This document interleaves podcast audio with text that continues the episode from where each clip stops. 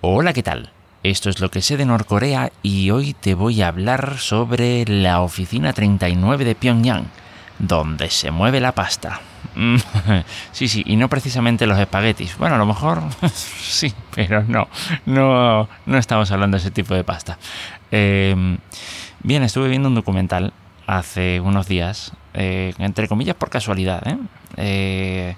De hecho, bueno, eh, estaba ahí, quería ver cualquier cosa así más o menos relacionada con el tema y caí en un documental de, de Deutsche Welle en español, así que de paso lo dejo en las notas del episodio, eh, que entre otras cosas hablaba sobre la oficina 39, es lo que me llamó eh, la atención. Realmente el documental se llama, vamos, Corea del Norte, todos los hombres del dictador Kim Jong-un, ¿vale? Entonces, pues bueno, este documental eh, habla de bastantes cosas, insisto.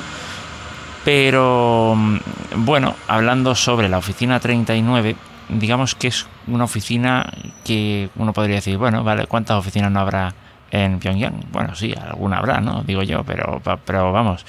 Em, cualquiera podría quedarse así como diciendo, vale, ¿y qué?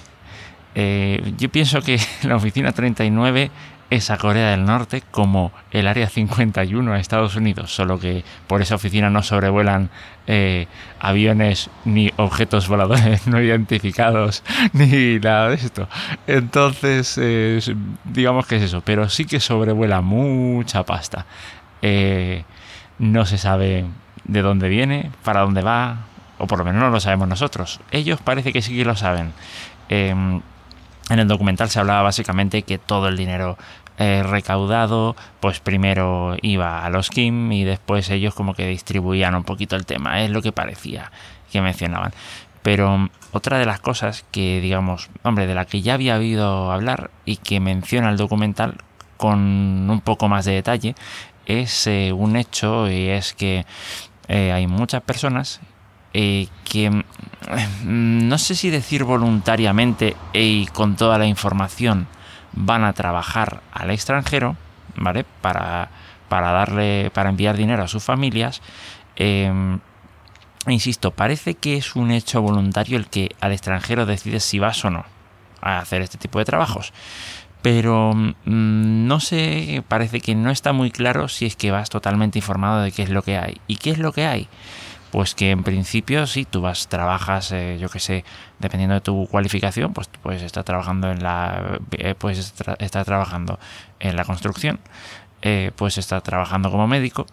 normalmente trabajas en países donde, mm, digamos, la legislación laboral, mm, vamos a dejarlo suavemente, es laxa. pero bueno. entonces, tú trabajas ahí, pero no, la nómina no te llega a tu cuenta.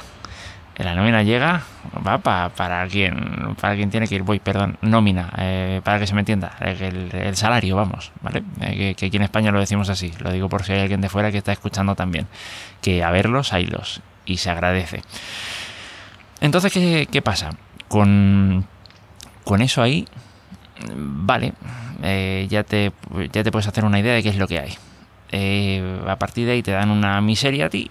Eh, tú mandas de esa miseria una miseria que para, que para las familias allí es un pastizal, ¿vale? Comparado con el resto de los mortales. Y así se mantiene el régimen. Por supuesto que de esto no, no vive, no vive, vamos, no es todo el Producto Interior Bruto del, del país, ¿vale? Hay muchas cosas más. Entre ellas parece que hay, eh, digamos, mm, no sé si decir chantaje, secuestro de información a grandes empresas. Sí, sí, Corea del Norte hace, hace hackeos. parece que no desde Corea del Norte, sino que desde China, pero bueno, parece que Corea del Norte sí hace hackeos. Eh, bueno, y, bueno, digo hackeos porque es lo que la gente entiende, pero realmente mm, con la expresión que me siento más cómodo es con ciberataques, ¿de acuerdo? te roba la información, datos de datos, eh, yo que sé, personales, corporativos, etcétera, no, por lo que te dicen estas personas, no están en condiciones de procesar esos datos, de analizarnos, ni mucho menos. Claro, la potencia de computación que tienen, pues a lo mejor no, no es muy ahí, eh, ¿de acuerdo? Pero sí que la opción de retenerlos y de decirte, oye, o me pagas tanto, o em, digamos que los publico abiertamente eh, o se los paso a tu competidor. Y claro, ellos sí que tendrán la tecnología para analizarlos, para procesarlos y para decir, uy, qué bueno.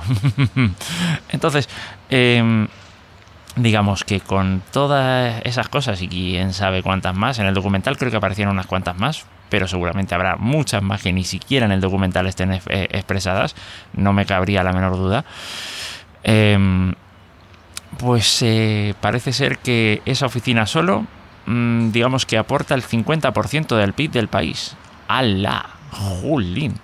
Eh, no sé, a lo mejor me he quedado corto con lo del área 51.